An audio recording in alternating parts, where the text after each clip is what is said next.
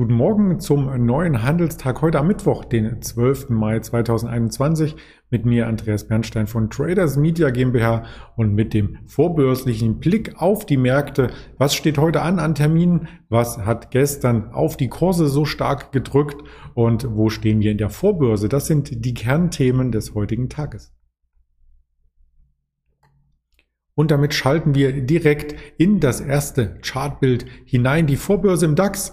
Und davor der Hinweis natürlich noch, dass wir ein Marktinterview mit einem Händler und diesmal mit dem Björn führen, heute gegen 12.30 Uhr, also in der Mittagssession, wenn wir schon die ersten Kursreaktionen gesehen haben an dem Tag. Und das wäre für mich auch sehr, sehr spannend, dann ein paar Aktien mitzunehmen. Über Aktien sprechen wir heute gar nicht, also nicht im Speziellen, sondern am Morgen erst einmal über den Gesamtmarkt. Und der DAX am Morgen skizziert sich jetzt etwas stärker, 15.073 Punkte. Ich sehe gerade auf meinem zweiten Monitor 15.090 Punkte. Also es könnte durchaus wieder eine kleine Erholung eintreten, eine Erholung ab wo? Das muss man sich natürlich äh, fragen, denn gestern standen wir zwischenzeitlich bei 15.006 Punkten, nachbörslich dann wieder ein Stück weit höher. Der Xetra-Markt hatte auch an der Range-Kante der vergangenen Tage um die 15.110 geschlossen, aber nachbörslich ging es etwas nach unten. Jetzt erholen wir uns davon wieder, also vielleicht kommen wir zum Xetra-Start 9 Uhr relativ unverändert in den Handel. Die große Kerze sieht man hier ganz deutlich im Tageschart, also jede Kerze entspricht hier einem Handelstag und die gestrige Kerze war sehr, sehr rot. Den Tag davor wir hatten es bereits am Montagabend bzw. Dienstagmorgen skizziert. Eine unentschlossene Börse mit Schlusskurs 15.400. Gestern dann zur Eröffnung gleich 150 Punkte tiefer und danach nahm der Kurs ähm, Rutsch seinen Lauf, muss man schon fast sagen, denn es ging einmal komplett durch die Range durch bis auf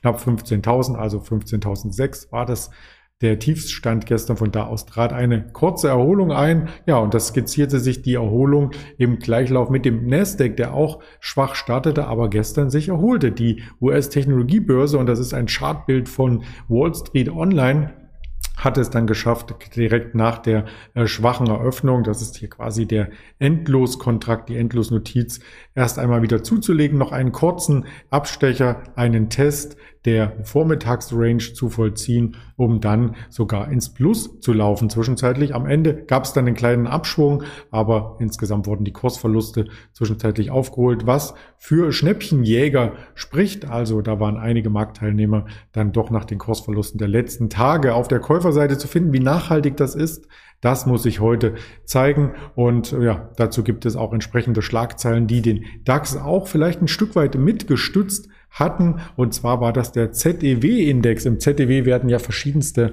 Analysten und Anleger befragt aus Großhandelshäusern. Unter anderem sind es aktuell, ich habe beim ZEW nochmal nachgeschaut, 188 Analysten werden befragt. Und die hatten die deutsche Konjunktur für die nächsten sechs Monate mit einem deutlichen Anstieg hier gesehen. Also der ZDW-Index, der stieg sehr, sehr deutlich um 13,7 Punkte auf nun 84,4 Zähler. Im Vorfeld war zwar ein Anstieg erwartet, aber nur auf 72 Zähler, denn im April gab es einen Rückgang. Zuvor vier Anstiege, dann einen Rückgang und jetzt dieser starke Anstieg. Wie kann man das Ganze interpretieren? Nun, zum einen beruht das als Zukunftserwartung immer ein Stück weit auch auf der Hoffnung, dass wir jetzt keine dritte Welle in der Corona-Pandemie bekommen, dass die Impfungen schnell vorangehen, dass die Wirtschaft äh, stark gesundet und dass auch die ganzen Hilfsprogramme fruchten und über Multiplikatoreffekte vielleicht sogar ähm, schon die ersten Erträge zurück in die Staatskassen spülen, wo der Staat dann entsprechend daraus weitere Maßnahmen finanzieren kann, wie die Verlängerung der Kurzarbeit und so weiter. Also dieser Konjunkturoptimismus, das sind keine harten Fakten, die man hier zutage legt, sondern das ist eine Einschätzung der Analysten und als eine solche Einschätzung ist sie natürlich immer relativ vage und so eine vage Einschätzung ähm, sollte man nicht als komplette Handelsgrundlage für Szenarien hernehmen, sondern vielleicht als Anreicherung für eine eigene Marktmeinung, also diesen ZEW. Bitte nicht überbewerten. Ähm, wie gesagt, 188 Analysten haben sich dazu geäußert und ähm, das muss nicht unbedingt dann so eintreten, aber es ist natürlich eine schöne, eine schönes, ähm, eine schöne Zahl weil auch dieser Index jetzt auf dem höchsten Stand seit 21 Jahren notiert. Also ähm, da kann man auf jeden Fall hier mal etwas ähm, sich zur Seite lehnen, freuen und auf die Zukunft gespannt sein. So wollte ich, würde ich das Ganze formulieren. Auf der anderen Seite gibt es immer noch die Angst vor Inflation, denn die könnte in Europa über die 3%-Marke steigen. Auch in den USA ist diese Inflationsangst deutlich zu spüren. Dazu gibt es dann entsprechende Daten, auf die komme ich gleich zu sprechen, wo man Inflation sehen, messen und begutachten kann. Und genau diese Inflationserwartung, wenn sie auf ein 10-Jahres-Hoch geht in den USA, könnte noch einmal dazu führen, dass die Gelder am Kapitalmarkt umgeschichtet werden, dass man hier nach Alternativen sucht, ähm, um sich vor der Inflation zu schützen. Und das ist eben auch eine verantwortliche These, die den Kapitalmarkt so ein Stück weit auseinander oder durcheinander wirbelt. Wer mehr zur Inflation erfahren möchte, wie sich das Ganze skizziert, vor allem langfristig, wie man das Ganze messen kann, wie zum Beispiel an einem Kaffeebecher oder es gibt auch den Big Mac Indikator, dem sei das Video der LS Exchange empfohlen, was man noch einmal im Nachgang in der Mediathek findet, also zum Beispiel auf YouTube oder auch als Hörvariante bitte hier zu Inflation und LS-Exchange suchen bei Google und dann findet man direkt dieses Video, was wir aufgenommen hatten vor einigen Wochen. Spezialthema Inflation, die Geldmenge der EZB. Das Ganze war ein Wochenendgespräch mit dem lieben Veit.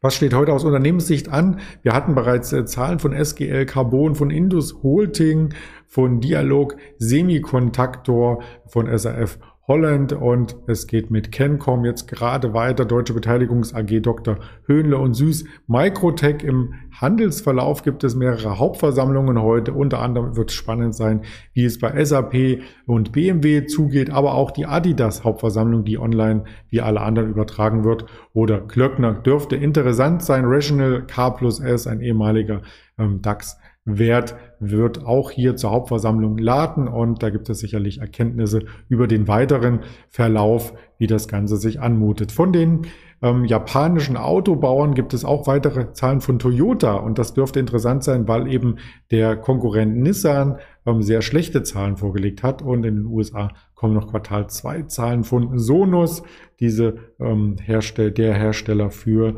bestimmte Lautsprechanlagen und so weiter. Ähm, je nachdem, wie sich der Verkauf hier auch in der Pandemie gezeigt hat, dürfte die Aktie dann entweder schwächer oder auch stärker notieren. Da bin ich selber persönlich sehr gespannt darauf. Aus dem Wirtschaftskalender sind für unsere ähm, ja, volkswirtschaftlichen Rahmenbedingungen auch Zahlen verfügbar. Gerade um acht kam der harmonisierte Verbraucherpreisindex, der wurde unverändert erwartet und das ist so ein erster Indikator auch auf die Inflation in Deutschland.